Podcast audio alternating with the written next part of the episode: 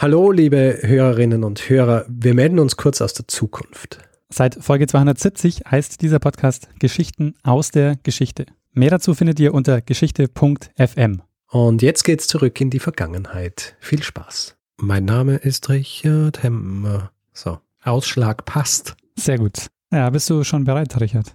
Hey, Daniel, wie du weißt, I was born ready.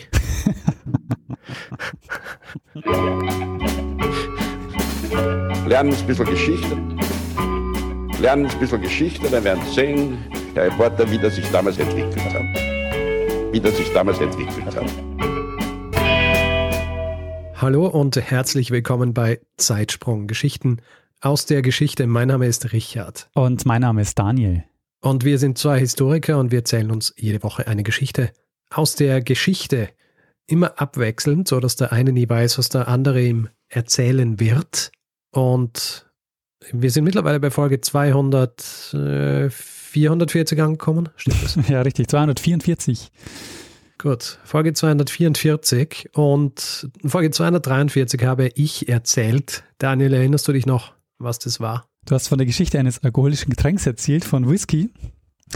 Ja. Und hast uns erzählt, warum die Ursprünge der Whisky-Industrie äh, gar nicht in Schottland liegen, sondern in Irland. So ist es. Ich habe auch ein bisschen Feedback gekriegt dazu. Ja. Also nichts Schwerwiegendes, aber so ein paar Sachen wie zum Beispiel ähm, der irische Whisky, der mittlerweile der bekannteste ist, der heißt nicht Jameson, sondern ähm, den muss man Jameson aussprechen. Mhm. Also Jameson. Und ich habe auch bemerkt, dass sie, ähm, also vor, vor ein paar Tagen, dass ich tatsächlich ein kleines Fläschlein Jameson daheim gehabt hätte. ich hätte es während der Episode trinken können. Da sind wir schon beim nächsten. Ich habe während der Episode gesagt, dass ich einen Lagavulin trinke. Ja. Und in Wirklichkeit habe ich einen Lafroig getrunken. Oh, oh, das ist so ein Verpar, ne? Naja, sind beides Eiler Whiskys, beide sehr äh, torfig, etc. Jemand hat mir geschrieben und hat gemeint, es äh, war verwirrend, als ich gesagt habe, so ein Midrange äh, Whisky. Ja, das Ja. da hätte es mal auffallen müssen. An der Stelle. Weil der Lafroig ist ein bisschen günstiger als der Lagavulin in, Ja. äh, in der Basisausführung. Aber und äh, ich habe auch noch Feedback gekriegt zu, ich habe ja irgendwann während der Folge darüber gesprochen, dass es grundsätzlich diese drei unterschiedlichen Arten von Whisky äh, gibt. Also Blended und Pure Pot Still und Single Malt. Was ähm, tatsächlich ein bisschen ungenau ist, weil es äh, unterschiedliche ähm, Dinge beschreibt eigentlich. Also weil ein Single Malt zum Beispiel ähm, kann ein Pot Still Single Malt sein, aber es kann zum Beispiel auch ein äh, Coffee Still Single Malt sein. Ja? Das heißt, ich habe hier ein bisschen vermengt die Art und Weise, wie er hergestellt wird und äh, wie er dann schlussendlich zusammengemischt wird. Aber nur, um das jetzt nochmal aufzuklären und vielleicht nicht noch verwirrender zu machen, als es ohnehin schon ist. Ein Single, also ein, ein Single Malt kann aus einem Column Still sein, kann auch aus, ähm, aus einem Pot Still sein und ein Blended Whisky ist oft zum Beispiel einer, der aus äh, Pot Still ist und einem Column Still, also einem äh, Coffee Still, so wie wir ihn besprochen haben. Sehr gut. Was ja schlussendlich dann auch der, großart, also der, der groß, großartige Vorteil für die Schotten war, weil sie dann diesen Blended Whisky gemacht haben und sie haben diesen Column Still verwendet und haben das dann blenden können mit Pot Still und haben einen wirtschaftlichen Vorteil gehabt dadurch, weil es einfach schneller und günstiger war. Wer das jetzt verwirrend fand, ähm, kann nochmal in die letzte Folge reinhören, nämlich in die 243, wo äh, das ein bisschen genauer erklärt wird. Ist der beste Teaser wahrscheinlich gell, dafür. ähm, oder abschreckend. Es gibt da unterschiedliche, unterschiedliche ähm, Herangehensweisen. Eine andere Sache noch, auf die mich jemand hingewiesen hat. Jemand hat geschrieben, dass man, weil du die Frage gestellt hast, wie trinkt man jetzt so einen Whisky Nimmt man da Eis rein und so weiter. Dann habe ich gesagt, Eis nur bei Bourbon zum Beispiel etc. Und habe dann auch noch in der Folge, als wir es aufgenommen haben, habe ich gesagt, man kann aber, es gibt aber auch dieses Ding, dass man ein paar Tropfen dazu gibt, damit sich so entfaltet. Mhm. Und beim Schneiden, ich habe mir da irgendwie versprochen, und beim Schneiden war es dann so, da war es mir zu umständlich und dann habe ich den ganzen Teil rausgenommen mit diesen äh, Tropfen. Und mir hat dann jemand, zwei Leute haben uns geschrieben auch und haben gesagt, ja, man kann ja auch diese Tropfen hinzugeben. Das macht man damit es entweder weniger alkoholisch schmeckt für Leute, die es nicht so gewöhnt sind und äh, eben auch um äh, wirklich das ganze Aroma äh, sich entfalten zu lassen. Verstehe. Habe ich rausgeschnitten, aber es stimmt natürlich. Und ähm, für alle, die das auch vermisst haben, die Möglichkeit gibt's. Ist deiner Schere zum Opfer gefallen. Also ähm, irgendwo müssen diese 10 bis 15 Minuten ja hin, die, äh, die immer verschwinden, wenn wir eine Stunde aufnehmen und dann eine 40, 45 Minuten Folge veröffentlichen. Ja, Und manchmal sind es solche Dinge. Gut, sehr gut. das war mein Feedback. Ähm, ja, vielen Dank ähm, auch für alle, die äh, da Feedback geliefert haben. Ja, Daniel, du fragst dich jetzt, wie geht's weiter? Kannst du dir sagen. Ja, wie geht's denn weiter, Richard? Und zwar, indem du mir eine Geschichte erzählst. Vorausgesetzt, ich habe äh, eine vorbereitet. Natürlich hast du das. Du bist ein äh, verlässlicher Podcast-Partner. Sehr gut. Ja, Richard, ich habe tatsächlich was vorbereitet und in dieser Folge verlasse ich mal ähm, so mal wieder meine äh, Komfortzone. Also die Komfortzone. das so im Deutschen? Ich glaube, es ist eingedeutscht. Naja, es ist Niemand vieles, sagt Komfortzone. Das gibt es, glaube ich, nicht einmal als normales deutsches Wort. Ja, aber natürlich Komfortzone ist ein ganz äh, normales deutsches Wort. Es ist auch Hast du schon. nachgeschaut? Ja, klar, das Kom Komfortzone ist, ähm, Hast du tatsächlich nachgeschaut? ja, natürlich. Ich schaue jetzt selber. Komfortzone ist ein völlig normales deutsches Wort. Ja, völlig normal. Steht das dabei? Ah ja, hier steht. Ursprünglich entlehnt dem Englischen wird es von gebildeten Menschen im deutschen Raum, äh, Sprachraum nicht verwendet. das ist ja Quatsch. Naja, aber ähm, das ist ja auch immer so ein, so ein Quatschargument zu sagen, es ist äh, entlehnt aus dem Englischen, weil äh, so ziemlich alle Wörter, die wir benutzen, sind irgendwo entlehnt. Ja, natürlich.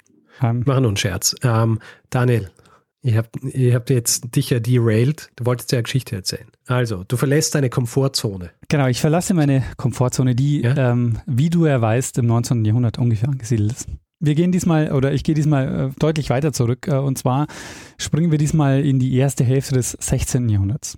Oh, ja. Wir sprechen über einen militärischen Konflikt, äh, bei dem es um, ja, eigentlich geht es um nichts weniger als um die Vorherrschaft äh, in Westeuropa. Und wir springen nach ähm, Oriol, ein kleiner Ort im Süden Frankreichs, äh, nicht weit von Marseille entfernt. Und dort passiert nämlich äh, was Entscheidendes für diesen Konflikt, nämlich im Jahr 1536 passiert dort was äh, Entscheidendes für den Ausgang dieses Konflikts. Und ähm, in Oriol steht nämlich eine Mühle. Und diese Mühle steht jetzt im Zentrum äh, auch unserer Geschichte. Okay. Kennst du die Geschichte um die Mühle in Oriol schon? Nein, ich kenne diese Geschichte nicht. Sehr gut. Dann äh, beste Voraussetzungen für äh, einen Zeitsprung. Ähm, wenn ich sage, äh, es geht um die Vorherrschaft in Westeuropa äh, in den 1530er Jahren, ähm, welche beiden Monarchien denkst du sind da beteiligt? Naja, England und Frankreich. Jein, also ähm, die England ist nicht mehr beteiligt, weil die, ähm, das wird nachher noch kommen, äh, England ist ja quasi verdrängt worden von der, vom Kontinent so. nach dem Und 100-jährigen jetzt Krieg. Spanien und Frankreich. Richtig, Spanien und Frankreich. Also wir haben auf der einen Seite die äh, französische Monarchie unter den Valois. Das war eine Dynastie, ähm, glaube ich, eine der längsten äh, Königsdynastien äh, in Frankreich. Die äh, sind in Nebenlinie der Kapetinger. Und ähm, als die Kapetinger 1328, also das ist so 200 Jahre vor unserer Geschichte jetzt, ähm, die sterben in direkter Linie aus und ähm, deshalb übernimmt dann ein Cousin ersten Grades, nämlich Philipp von Valois, der als Philipp der Sechste den Thron besteigt. Mhm. Und es kommt da zu einem Streit, weil der englische König Edward III., der erhebt auch einen Anspruch auf den französischen Thron, weil er ein Neffe des Kapetinger Königs war. Und das war der Konflikt zwischen, ähm, oder einer der Ausgangspunkte für den Konflikt, äh, der dann zum 100-jährigen Krieg führt zwischen England und Frankreich. Und ähm, du hast ja schon mal dazu eine Geschichte gemacht, nämlich äh, über den Anfang oder Ja, eine der frühesten Schlachten, ja. Genau, du hast schon mal äh, über ähm, die Schlacht von Crécy in der Folge gemacht. Ähm, das war eine der, der ersten Schlachten oder ersten kriegerischen Auseinandersetzungen der, des äh, Hundertjährigen Krieges. Mhm. Ich erzähle das deshalb, weil ähm, einerseits die Bezeichnung Valois ähm, keine Eigenbezeichnung der Dynastie war, weil, sich, weil die sich ja als Kapetinger gesehen haben. Ähm, und der Name Valois im, ist im Hundertjährigen Krieg verwendet worden, aber um die ähm, Könige zu diskreditieren. Also um zu sagen, ha, ihr seid ja nur Valois und keine echten Kapetinger. Hm. Und äh, erst später hat man das dann auch ähm, benutzt als positiven Begriff, ähm, dass sie quasi als, als, als eine Bezeichnung dieser Capetingschen Nebenlinie. Und für diese ähm, Dynastie, für die Valois, schaut es jetzt erstmal auch sehr gut aus. Also wie ich vorhin schon angedeutet habe, sie vertreiben die englischen Rivalen vom Kontinent bis Mitte der 1450er Jahre. Eine Ausnahme ist Calais. Calais bleibt noch für 100 Jahre ähm, länger in englischem Besitz, also bis 1558. Und die Valois legen in dieser Zeit jetzt den Grundstein für eine zentralistische Monarchie. Also anders als im Deutschen Reich zum Beispiel, das ja dieser bekannte Flickerlteppich war. Mhm. ist es in Frankreich zu dem Zeitpunkt anders. Der Monarch, um den es jetzt geht oder der im Zentrum auch jetzt diese Geschichte steht, ist ähm, Franz I., also äh, der wird auch genannt der Ritterkönig François. Der ist seit 1515 äh, an der Macht und der legt ähm, auch so die, das Fundament für die absolute Monarchie äh, in Frankreich später. Und in den 1510er und 1520er Jahren formiert sich jetzt um Frankreich rum eine neue Großmacht, äh, die den Valois die Vorherrschaft in Westeuropa streitig macht und das sind eben die, die Habsburger. Das ist also in dem Fall Karl V., der ab 1519 ähm, Kaiser des Heiligen Römischen Reiches ist und der, ähm, den sein Herrschaftsgebiet sich ja auch über Spanien erstreckt. Die Niederlande gehören dazu. Er war das Oberhaupt des, äh, vom Haus Österreich. Und ähm, die beiden waren auch insofern Rivalen, weil Franz ähm, sich auch für die äh, Kaiserkrone beworben hat. Und innerhalb weniger Jahre ist es also jetzt so, dass sich äh, der Franz I. umringt gesehen hat von Habsburgern. Mhm. Und es kommt jetzt zu mehreren kriegerischen Auseinandersetzungen ne, zwischen diesen beiden Parteien. Und dieser Konflikt, der zieht sich wirklich über Jahrzehnte ähm, und letztlich über die kompletten Regierungszeiten von Franz und von Karl. Ähm, insgesamt ähm, dauert dieser Konflikt noch viel, viel länger als die Lebenszeiten dieser beiden. Ähm, nämlich in der Geschichtswissenschaft wird da gesprochen vom französisch-habsburgischen Gegensatz. Mhm. Und der endet dann Mitte des 18. Jahrhunderts erst. Der erste Krieg äh, endet mit der Schlacht von Pavia 1525 äh, und da wird die französische Armee vernichtend geschlagen und Franz selbst wird gefangen genommen von ähm, den Habsburgern. Und er wird dann ähm, gezwungen oder er muss dann den Frieden von Madrid äh, schließen. Äh, er wird freigelassen, aber seine Söhne bleiben in Gefangenschaft. Und was passiert, als ähm, Franz I. wieder in Paris zurückkommt? Er widerruft sofort den äh, Friedensvertrag und sagt, nee, er ist ja nur gezwungen worden zu unterschreiben und ähm, widerruft sofort. Mhm. Er startet dann sofort eine Koalition gegen Karl äh, und es kommt zum nächsten Krieg, nämlich dem französisch-habsburgischen Krieg von 1526 bis 1529. Und der endet wieder mit einer Niederlage des französischen Heeres. Es wird wieder ein Friedensvertrag geschlossen, diesmal der von Cambrai. Äh, und der bestätigt den Status quo mehr oder weniger. Also Franz I. muss auf die Besitzungen in Italien verzichten und ähm, die Söhne von Franz I. werden freigelassen. Mhm. So, wir haben jetzt ähm, zwei, ähm, zwei Kriege ähm, der beiden. Zweimal wird der Friedensvertrag geschlossen. Einige Jahre später, 1536, das ist jetzt ähm, der Zeitpunkt, ähm, unserer Geschichte, also wir sind jetzt fertig mit der Vorgeschichte, ähm, startet Franz I. den nächsten Versuch. Also er scheint jetzt eine gute Zeit zu sein dafür, weil Karl V. ist gerade abgelenkt. Zum einen durch den Krieg gegen das Osmanische Reich. Die waren übrigens verbündet mit Frankreich, also die haben zum einen die Piraten im Mittelmeer unterstützt ähm, diese Geschichte kennen wir schon, die haben wir in äh, Zeitsprung 160 mal besprochen. Da geht es um die barbaresken Staaten. Mhm. Das waren ähm, Piraten, die ähm, angesiedelt waren zu einer nordafrikanischen Küste und ähm, Frankreich hat die eben auch mit unterstützt. Und 1536 ist es auch so, dass der ähm, Franz den, den Sultan Süleyman I. für einen Angriff gewinnen will, dass er quasi äh, die habsburgischen Besitzungen in Unteritalien angreift. Das ist aber ein Militärbündnis, das nicht zustande kommt. Jedenfalls, ähm, Franz I. startet jetzt ähm, einen Feldzug ähm, nach Italien. Also er zieht mit dem Heer nach Italien und droht jetzt Mailand einzunehmen.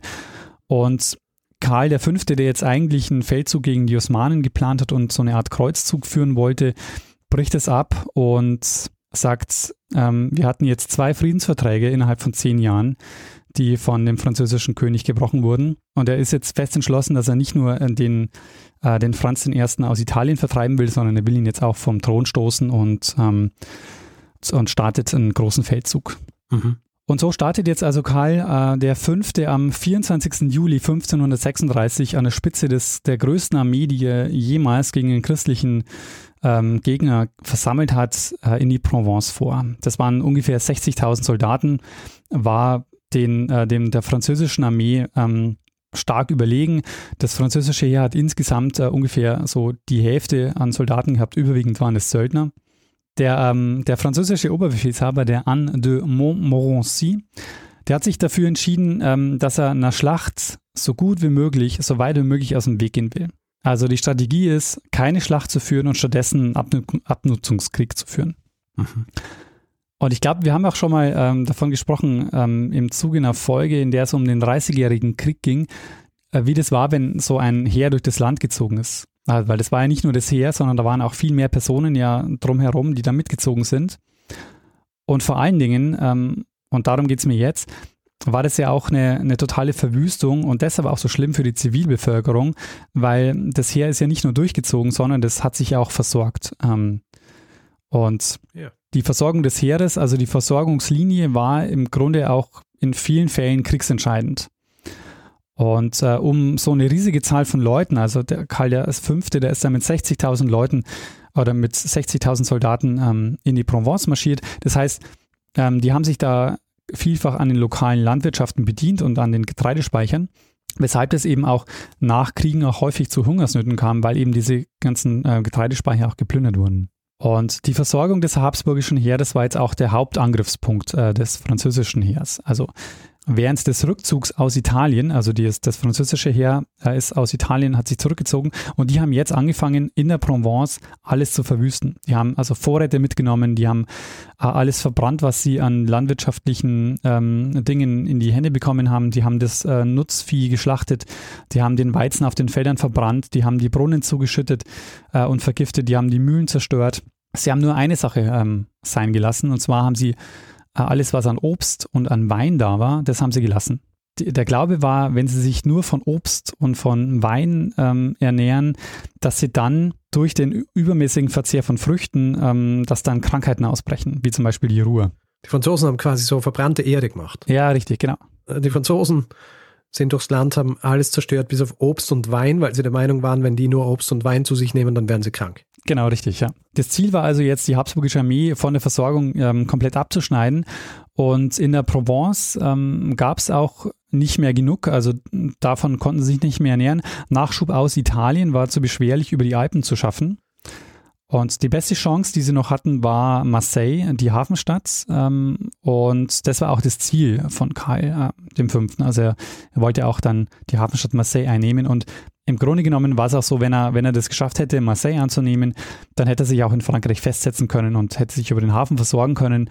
Und die Hoffnung war oder die Idee war, es war ein Admiral, ähm, der Andrea Doria, war eben auch mit Versorgungsmitteln unterwegs und sollte auch kommen, aber er kam nicht an und ähm, deshalb wurde die Versorgung auch immer schwieriger für die Habsburgische Armee. Mhm.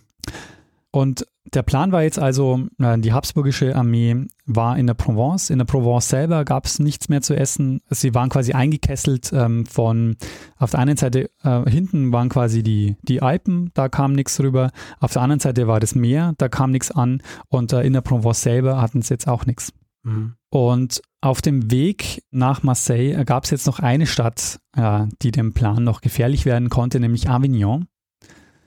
Ähm, Avignon war zu der Zeit eine päpstliche Stadt ähm, und das ist vielleicht für ähm, einige, die zuhören, überraschend, dass Avignon eine päpstliche Stadt war zu dem Zeitpunkt, aber äh, der Papst saß nicht immer in Rom und über viele Jahrhunderte ähm, gab es ja auch ähm, oft mehrere Päpste äh, über einen langen Zeitraum. Und gleichzeitig. Gleichzeitig, genau.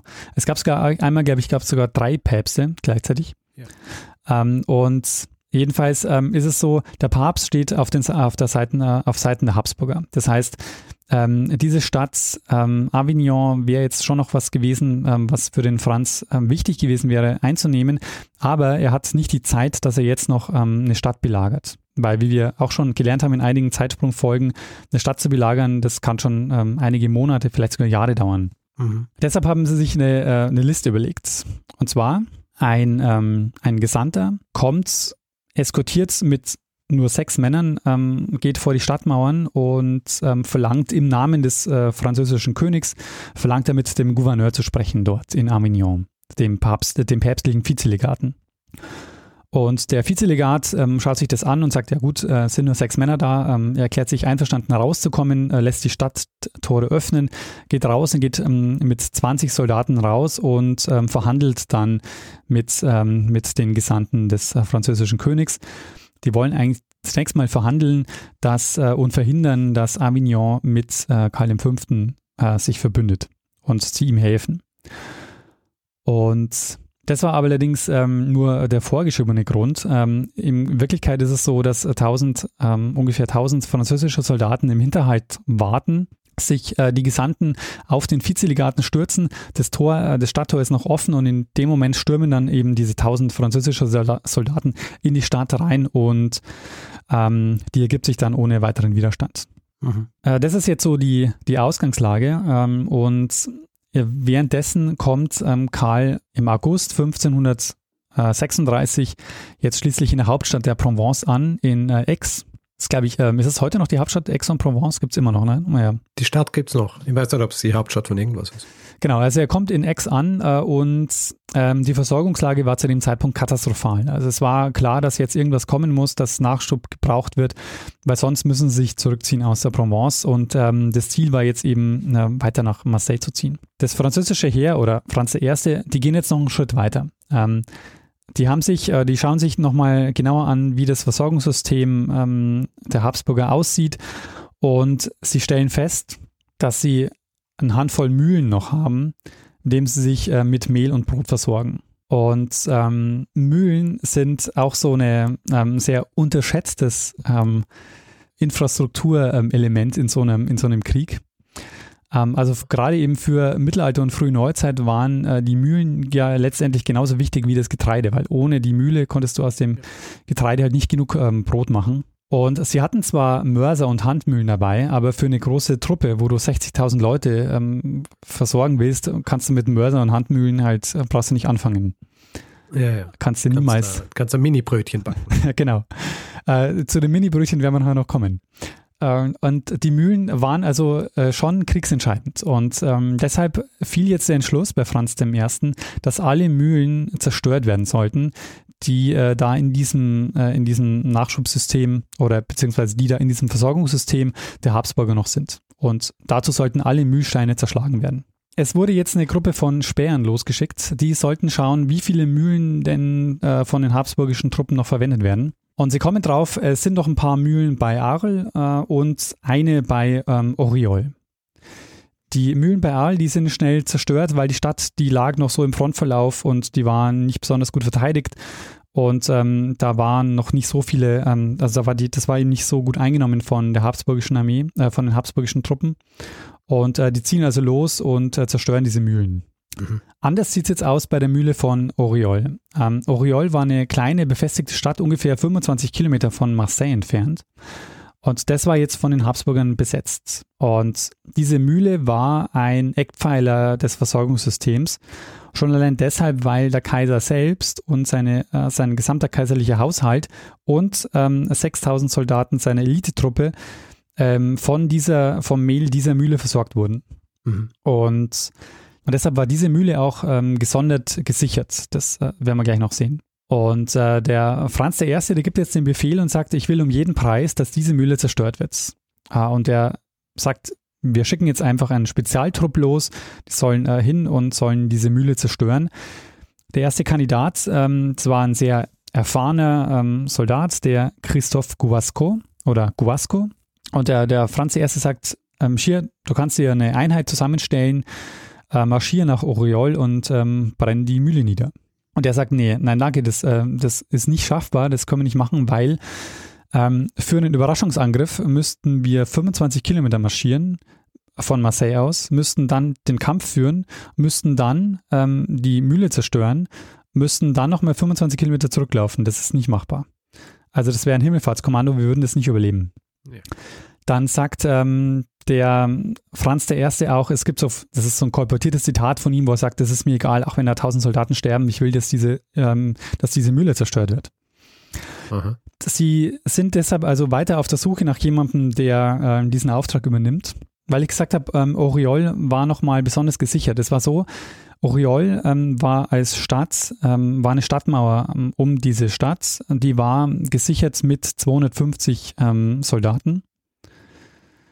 Und die Mühle selbst, die lag außerhalb der Stadtmauern, äh, die war nochmal mit 60 Soldaten bewacht. Der König drängt also jetzt weiter auf einen Einsatz und ähm, es findet sich jetzt jemand, nämlich der Blais de Moluc, ein ähm, zu dem Zeitpunkt unbekannter Infanterieoffizier, ähm, so Mitte 30, und der will Karriere machen im Militär. Und der sieht jetzt seine Chance, ähm, direkt die Aufmerksamkeit des Königs zu bekommen. Mhm. Der hat es schon ähm, vorher versucht, aber ähm, irgendwie das klappt bei ihm nicht und ähm, jetzt sieht er also seine Chance gekommen und sagt also zu seinen Vorgesetzten, er würde diesen Auftrag gerne übernehmen und er würde sich zutrauen, dass diese, ähm, diese, diesen Auftrag zu erledigen. Seine Vorgesetzten waren super skeptisch und sagen, ähm, er soll erstmal einen Plan vorlegen, wie er die Mission denn tatsächlich schaffen will. Und er sagt, er möchte einen möglichst kleinen Trupp haben mit maximal 120 Soldaten, weil er die kaiserlichen Truppen überraschen will. Und die sagen dann, nee, nee, ähm, es sollten schon mindestens 500 sein. Mit 120 ähm, Soldaten brauchst du nicht auflaufen, weil die haben das ja gesichert mit, ähm, mit über 300 Soldaten insgesamt. Mhm. Der Montluc sagt aber dann, ähm, nee, ähm, also er besteht auf, seinen 100, auf seine 120 ähm, auf, auf die Truppenstärke von 120 und überredet auch seine Vorgesetzten, dass sie das machen. Und das größte Problem, das er sieht, ist der Rückweg. Und er sagt, also ich traue uns, ich traue mir zu, dass wir die Mühle zerstören, aber wie kommen wir wieder zurück? Weil ähm, die haben in der, in der Stadt auch Kavallerie und die würden uns einfach verfolgen und wir hätten dann überhaupt keine Chance und die würden uns auf jeden Fall äh, einholen. Mhm. Und deshalb ähm, ist sein, seine Idee, dass sie ähm, durch bergiges Gelände gehen haben den Vorteil, dass sie damit nicht von der Kavallerie verfolgt werden können, haben aber den Nachteil, dass sie halt auch nur deutlich ähm, langsamer vorankommen. Ähm, so machen sie es auch. Ähm, sie gehen durch bergiges Gelände ähm, nach von Marseille nach Oriol. Er bekommt die Erlaubnis ähm, und hat jetzt ein paar Stunden Zeit, sich 120 Soldaten zu suchen und äh, zieht mit ihnen kurz nach Sonnenuntergang los. Weil der Plan ist, sie wollen noch im Dunkeln angreifen 60 Mann sollen die Mühle angreifen und der Rest soll ähm, das Stadttor bewachen von Oriol, dass die ähm, Habsburger nicht raus können. Und sie wollen deshalb im Dunkeln angreifen, weil seine Hoffnung ist, dass die beim Stadttor die habsburgischen Soldaten das Gefühl haben, dass da eine riesige Armee steht. Also die sollen gar nicht wissen, dass da nur so wenige stehen. Und ähm, mhm. solange es dunkel ist, haben die, also so die, so die Idee, denken die, da steht eine riesige Armee und sie machen das Stadttor nicht auf und kommen gar nicht erst raus, um die Mühle zu verteidigen. Ja. Und so war es dann auch. Sie haben die Mühle gestürmt. Die Soldaten innerhalb der Stadtmauern haben super zögerlich reagiert, weil sie nicht, ähm, nicht gewusst haben, wie viele Soldaten stehen da draußen. Und ähm, also mit den verbliebenen Männern hat also Montluc ähm, die, diese Mühle erobert, hat die Spindeln und alle Eisenteile, die es gab, ähm, von der Mühle entfernt, hat den Müllstein in den Fluss geworfen und hat dann das Gebäude bis auf die Grund, äh, Grundmauern äh, niederbrennen lassen. Mhm. Und als es dann heller wurde, sind sie dann äh, in die Berge geflüchtet und äh, konnten dann die Verfolger abschütteln und haben sich dann auf den Weg nach Marseille gemacht. Und am Ende muss man sagen, war es aber ein pures Glück, dass sie das so machen konnten, weil, wie sie jetzt merken, ähm, sie merken nämlich, äh, als sie sich Marseille nähern, dass Kaiser Karl in der Nacht von, von Aix ähm, nach Marseille gezogen ist mit äh, 10.000 Mann, weil er äh, die Verteidigungsanlage der Stadt testen wollte. Und das war eben auch der Grund, warum ähm, der Karl V. erst an Tagesanbruch überhaupt erfahren hat, also als er schon auf dem Weg nach Marseille war, dass äh, Oriol angegriffen wird. Und er schickt zwar mhm. sofort 500 Reiter, ähm, die, die, den Angriff, die die Angreifer abpassen sollten, aber da war es natürlich schon längst viel zu spät. Ja. Und äh, das war quasi das Glück, das Montluc hatte, dass, ähm, warum es überhaupt funktioniert hat, dass sie auch wieder zurück konnten. Dass ähm, Karl genau in dieser Nacht eben auch nach Marseille auf, äh, losgezogen ist. Mhm. Und jetzt ist es so, dass diese Zerstörung der Mühle äh, tatsächlich einen wichtigen Beitrag geleistet hat äh, zur nachfolgenden Niederlage der Habsburger, weil die äh, Versorgungslage verschärft sich jetzt äh, nochmal massiv. Die kaiserlichen Truppen, ähm, die sich jetzt äh, wirklich vor allen Dingen von Obst und Trauben äh, und sehr schlechtem Brot ernähren, weil die das Getreide eben nicht äh, mehr ordentlich zerstoßen können, und mhm. ähm, die Herstellung des Brotes war eben nicht nur aufwendig, sondern das war, auch von sehr, das war auch von sehr schlechter Qualität. Also es gibt dann tatsächlich auch diese Geschichte, ähm, dass die äh, Franzosen sich dann diese Brotlaibe nehmen, die sie bekommen haben ähm, und ähm, sich darüber lustig machen und einige davon auch nach Paris schicken. Um zu zeigen, so, was für mindere Qualität an Brot die Habsburger dann nur noch herstellen konnten. Naja, wenn sie keine Mühlen mehr haben, was, was soll man machen? Und ähm, es ist dann tatsächlich so, dass ähm, einige ähm, Tage, Wochen später ähm, diese ungesunde Ernährung dazu führt, dass es zu einer Ruheepidemie kommt äh, innerhalb der kaiserlichen Truppen. Ähm, tausende Soldaten sind gestorben, äh, viele wurden äh, krank und äh, bis zum 2. September hatte dann die Habsburgische Armee, ähm, ohne dass sie auch nur äh, in einer einzigen Schlacht gekämpft haben, bis zu 8000 Soldaten verloren. Und ähm, Kaiser Karl selbst behauptet dann auch in mehreren Briefen später, dass das Scheitern daran lag, dass sie zum einen keinen Nachschub mehr bekommen haben aus der Provence und ähm, dass ein Hauptgrund für den Mangel an der Nahrung die Zerstörung der Mühlen war. Und äh, am 11. September schließlich äh, gesteht Karl sich dann die Niederlage ein und beschließt, ähm, dass die Armee sich nach Italien zurückziehen soll. Und von den 60.000 Mann, die Ende Juli in die Provence einmarschiert sind, ähm, waren es nicht mal mehr die Hälfte, die zurück nach Italien kamen. Ha. Ohne dass sie jemals äh, wirklich äh, gekämpft haben. Genau, ohne eine einzige Kampfhandlung ist die Armee von Karl V. wieder zurück nach Italien gezogen. Um die Hälfte dezimiert. Um die Hälfte dezimiert, genau. Ha. Und genau, äh, insofern hatte die französische Armee also jetzt einen gewaltigen Sieg errungen, ohne dass sie ein einziges Gefecht gekämpft hätten.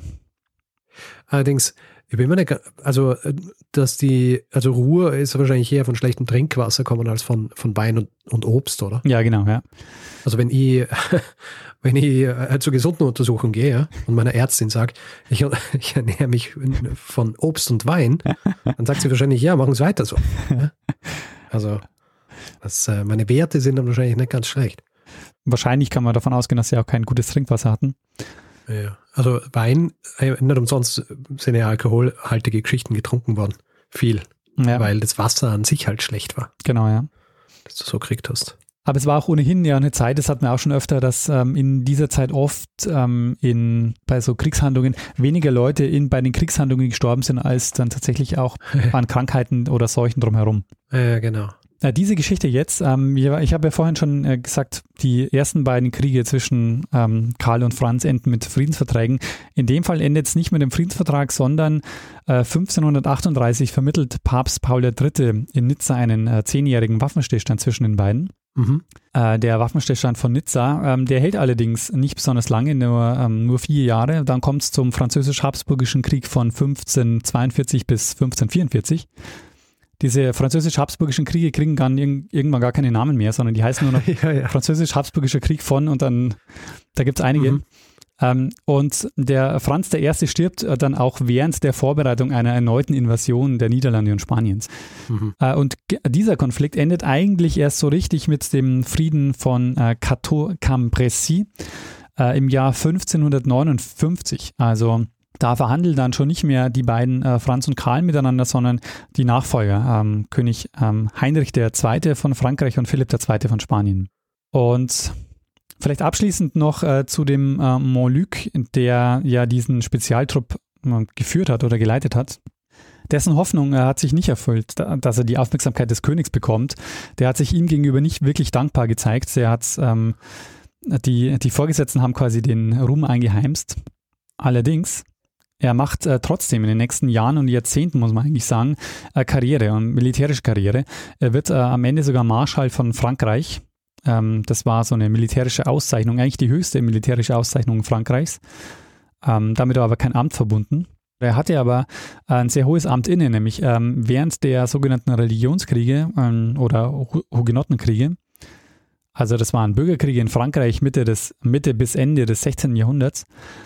Und da wurde der Montluc äh, katholischer Gouverneur der äh, Guyenne und war mitverantwortlich für die brutale Verfolgung gegen die Hugenotten. Gratulation. Hat es weit gebracht. Nach, nach seinem Mühlenkuh. Aber ähm, ich würde sagen, das wäre ein eigener Zeitsprung, die Hugenottenkriege. Ähm, mhm. Ich bin ähm, soweit durch, Richard. Ähm, das war meine Geschichte mit dem, über den Konflikt zwischen Franz I. und Karl V. Äh, und die, was die Mühle in Oriol mit der Geschichte zu tun hat und warum sie die Besetzung Frankreichs verhindert hat. Ha, sehr spannend. Also im Grund hat die ähm, hat eine Mühle des, äh, den, den Ausgang dieser, dieses militärischen Konflikts bestimmt. Kann man sagen, eigentlich, oder? Kann man sagen. Also ich würde schon, also man ist natürlich jetzt schwierig zu sagen, weil das natürlich jetzt nicht ähm, eindimensional ist. Vielleicht wird die Ruhe auch so ausgebrochen. Mhm. Aber es hat auf jeden Fall die Versorgungslage ähm, der Habsburgischen Armee mehr oder weniger zusammenbrechen lassen. Ja. Sehr spannend. Eine spannende Geschichte. Äh, nicht zuletzt, ich meine, ähm, so Militärgeschichten und so weiter mag ich eh recht gern, aber ich, ich mag ja auch, ähm, ich mag so diese Geschichte des Essens, wie du weißt, und eben auch so Nahrungsmittel. Und die Mühle ist ja super interessant dabei, ja, weil ja. mir war ja, mir war ja lange Zeit nie bewusst eigentlich, eigentlich, was wirklich so eine Mühle macht. also, weißt du, du, du hörst so, okay, da ist eine Mühle gestanden, da ist so Wasser durch und dann dreht sich dieses Mühlrad und dann hast du eine Windmühle und ich habe mir gedacht, ja, habe nicht darüber nachgedacht, was passiert eigentlich in diesen Mühlen. Ja? Ja. Ich weiß nicht, wie es dir gegangen ist. Du wahrscheinlich schon im, Volksschulalter so, ja, eine Mühle wird verwendet, um Korn zu Mehl zu machen und so weiter.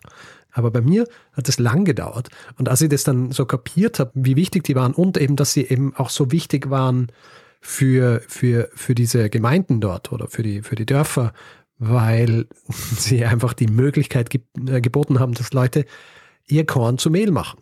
Ja, genau, ja. Und das Lustige ist, es gibt ja im, im Englischen diesen Begriff ähm, The Daily Grind, also für wenn du, wenn du arbeiten gehst, ja. Also so, wenn du jeden Tag so malochen gehst, ist dann so der Daily Grind. Und der Daily Grind ist eigentlich das gewesen, dass du jeden Tag ähm, zur Mühle gegangen bist und dein Getreide ähm, von der Mühle zu Mehl machen hast lassen, ah. damit du dein Brot backen kannst. Ja. Und dass es halt wirklich so war bei diesen Dörfern, dass du dass du einfach eigentlich fast jeden Tag zur Mühle gehen musst, um ein Brot zu backen, weil Brot halt einfach einer der Hauptbestandteile deines oder Hauptkalorienlieferant war. Ja. Und das hast du einfach jeden Tag backen müssen und du hast nicht selber zerstoßen können, weil so viel Getreide war. Also bist äh, dort zur Mühle gegangen und wenn es entweder Wind oder Wasser war, äh, ist dadurch der Stein gedreht worden, der dann dein äh, Getreide zu Mehl gemacht hat. Also ich finde es so faszinierend, dass es wirklich so viele solche Gebäude gegeben hat, in deren Inneren ein Stein ist, der dafür zuständig ist, Getreide zu Mehl zu machen, damit, damit die Leute überleben. Ja? Also so. Und der unglaublich wichtig jetzt, war, ja. Ja, eh. Also dieses, ähm, du siehst diese Gebäude, weißt eigentlich gar nicht, für was sie wirklich zuständig waren. Also du weißt das schon, wenn du ein bisschen mehr drüber nachdenkst, als ich das bis zu diesem Zeitpunkt getan habe. Aber also ja, es ist schwer, schwer zu vermitteln, was so meine Faszination ist mit dieser, mit diesem Ding. Aber ich glaube, es hängt wirklich so ein bisschen damit zusammen, dass du allein für die tägliche Ernährung, für In Infrastruktur existieren hat müssen. Ja. ja zu jener Zeit. Und ich glaube natürlich dann umso mehr, wenn du eine ganze Armee dort hast, die ernährt werden muss. Ja. Ich würde auch sagen, es ist äh, wirklich auch unterschätzt, auch in, in der Bedeutung. Also ohne, ähm, ohne die Mühle ist dein, äh, dein, dein Haufen Getreide nicht so viel wert. Ja, hey, wenn du es nicht verarbeiten kannst, dann, äh, dann bringt dir das nichts. Und dann machst, dann machst du geschissenes Brot und dann lachen dich die Franzosen aus. Ähm, ja. Richard, falls du dich fragst, ob es für diese Geschichte ähm, einen Themenpartner oder eine Themenpatin gibt. Ja, ja, schon. Ja, gibt es nicht. Gibt sowas. Gibt es ah. nicht. Ähm, ich habe diese Geschichte entdeckt, ähm, gefunden in einem Buch von äh, dem Yuval Noah Harari. Aha. Und ähm, ich wollte den Namen jetzt kurz wirken lassen, um zu testen, ob du den Namen schon mal gehört hast. Ähm, nein. Äh, der hat äh, vor kurzem einen Bestseller geschrieben, nämlich eine kurze Geschichte der Menschheit. Schauen.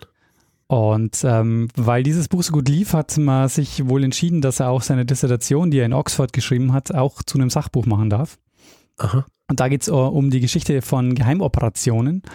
Oh. Und ähm, das Buch heißt im Deutschen äh, Fürsten im Fadenkreuz Geheimoperationen im Zeitalter der Ritter von 1100 bis 1550. Aha. Das ist eigentlich äh, ausgehend von seiner Dissertation. Ähm, das merkt man auch im Buch selber, weil am Anfang kommt sehr viel theoretische Teile und dann kommen so Beispielgeschichten. Und äh, die Geschichte, Aha. die ich jetzt erzählt habe, das ist die letzte äh, in diesem Buch. Ähm, mhm. Eben im ausgehenden Mittelalter, eigentlich schon äh, in der frühen Neuzeit. Und mhm. die anderen Geschichten finde ich auch ähm, sehr spannend, aber ich fand diese Oriol-Geschichte jetzt am, am besten. Und ähm, mir, das hat mir sehr gut gefallen, deshalb äh, dachte ich mir, ähm, das versuche ich mal in einem Zeitsprung ähm, unterzubringen. Eine sehr gute Wahl. Hast du, hast du das andere Buch auch gelesen, eine kleine Geschichte der Menschheit? Nee, das nicht, weil das ist äh, wohl nicht zeitsprungrelevant. Insofern, ich äh, habe nur Zeit, äh, Sachen zu lesen, die zeitsprungrelevant sind. die Potenzial haben okay. für Zeitsprung. Ja, so. Alles andere so, nein, interessiert mich nicht. Weg damit. Ich keine Zeit für. Ich, äh, ich lese auch andere Sachen, deswegen bin ich äh, immer im Verzug mit meiner Vorbereitung. Ah, verstehe.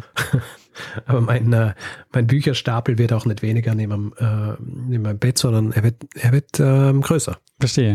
Weil äh, ich kaufe mehr Bücher, als ich lese. Ja. Das geht ähm, Dabei kaufe ich eh schon so viele ähm, E-Books. Aber auch dort ähm, ungelesene häufen sich. Cool. Sehr schöne Geschichte, Daniel. Gefällt mir. Ist ja auch ähm, so ein bisschen zeitlich in, in, in meinem Bereich mehr. Ja. Mehr so in meiner Komfortzone. Richtig. Auf jeden Fall großartig, dass du deine Komfortzone verlassen hast und dich ähm, in, in diesen Konflikt begeben hast. Äh, sehr schöne Geschichte. Und ähm, dann äh, gut auch, weil dann haben wir äh, einmal über Mühlen sprechen können und deren, deren Wichtigkeit Ja, für den Fortbestand der Menschheit eigentlich. Hast du noch was hinzuzufügen? Nee, ich würde sagen, ähm, mach mal, ähm, starten wir mit dem nächsten Teil dieses Podcasts. Wir sind schon wieder länger, als ich eigentlich geplant habe. Gut, äh, nächster, äh, nächster Teil dieses, dieser Folge, der Feedback-Hinweis-Blog. Also, wer Feedback geben will zu dieser Folge, kann das entweder per E-Mail machen, feedback.zeitsprung.fm oder auf unserer Website, zeitsprung.fm. Auf Twitter sind wir auch zu finden, auf Facebook sind wir auch zu finden, auf Spotify sind wir auch zu finden, wer uns dort folgen will, was uns immer freut. Und wer uns Reviews, ähm, also Re Reviews schreiben will, oder uns bewerten will generell mit Sternen oder was auch immer man vergeben kann, kann es bei Apple Podcasts machen, kann es bei panoptikum.io machen oder generell überall, wo man Podcasts bewerten kann. Außerdem gibt es die Möglichkeit, uns finanziell zu unterstützen. Ähm, dass wir dieses Programm hier so regelmäßig und ähm, so, so kontinuierlich fahren können, ähm, hängt auch damit zusammen, dass wir von euch finanziell unterstützt werden und wir haben alle Hinweise, die ihr braucht, um uns ein bisschen was zukommen zu lassen, auf der Webseite zusammengefasst. Ihr findet den Link auch äh, in jeder Episode unten bei den Show Notes. Und wir bedanken uns in dieser Woche bei Martin, Christine, Manfreds, Alexander, Jasmin, Steve, Philipp, Christine, Silat, Luca, Heike, Dennis, Julia, Oliver, Thorsten, Sascha, Sebastian, Andreas, Kai, Martin, Andreas, Matthias, Gian Petro, Anke, Anton, Clemens, Anja, Stefan, Steffen, Jan, Hanna, Georg, Sofian, Alexander und äh, Georg. Vielen, vielen Dank für eure Unterstützung. Ja, vielen herzlichen Dank. Ähm, vielleicht noch ganz kurz, ja, weil normalerweise machen wir hier so letztes Wort, weil ich ja vorher auch Feedback und so erwähnt habe und ich jetzt äh, vorne so ein schlechtes Gewissen kriege, weil äh, wir kriegen ja recht viel Feedback-Mail und wir kriegen auch Hinweis-Mails und äh, also ich zumindest, ich weiß nicht, wie es bei dir ist, ich zumindest, ich bin, ich bin so im Verzug in der Beantwortung dieser E-Mails, dass die meisten wahrscheinlich sich fragen, ist dieses Mail überhaupt angekommen? Äh, interessieren sich äh, diese Typen von Zeitsprung überhaupt dafür, dass ich ihnen ein Feedback geschrieben habe? Hm. Und tatsächlich ist es so. Nur, dass ich äh, momentan einfach nicht die Zeit habe, sofort auf diese Antwort, äh, auf diese Mails zu antworten. Deswegen liegen Sachen oft ewig bei mir, bis sie dann einmal dazukommen, sie zu beantworten. Das heißt, wer auch immer uns Feedback schreibt, wir lesen jedes Mail und wir freuen uns über jedes Mail und wir beantworten auch die Mails, wenn es möglich ist. Ähm, wenn es was wichtig ist, beantworten wir es auch sofort. Also was, was wichtig ist, dass wir zeitgerecht antworten. Ansonsten bitte einfach ein bisschen Geduld und ähm, sich nicht irgendwie davon abhalten lassen, uns auch in Zukunft Feedback zu schreiben. Ja, guter Hinweis, Richard. Das würde ich auch ähm, genauso unterschreiben. Also bei mir liegen auch ganz, ganz viele ähm, Mails, die ähm, super nett sind, über die ich mich ähm, sehr freue. Ich freue mich auch über jedes Feedback, das kommt. Ähm, und es kommen auch, ähm, es kommt auch super viel, aber eben äh, leider äh, schaffe ich es auch nicht, äh, alles zu beantworten. Naja, Hey, wer hupt da? draußen Leute, die sich wieder mal nicht äh, bewusst machen, dass sie hier äh, eine Folge Zeitsprung aufnehmen.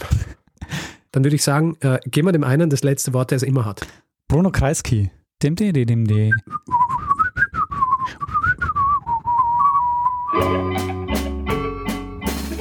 Lernen ein bisschen Geschichte. Lernen ein bisschen Geschichte, dann werden Sie sehen, der Reporter, wie das sich damals entwickelt hat. Wie das sich damals entwickelt hat. Du, äh, können wir kurz Pause machen? Ja, Ich muss nur schnell den Ofen vorheizen. ich rede einfach weiter. Nein. Moment. Bin in einer Minute wieder zurück.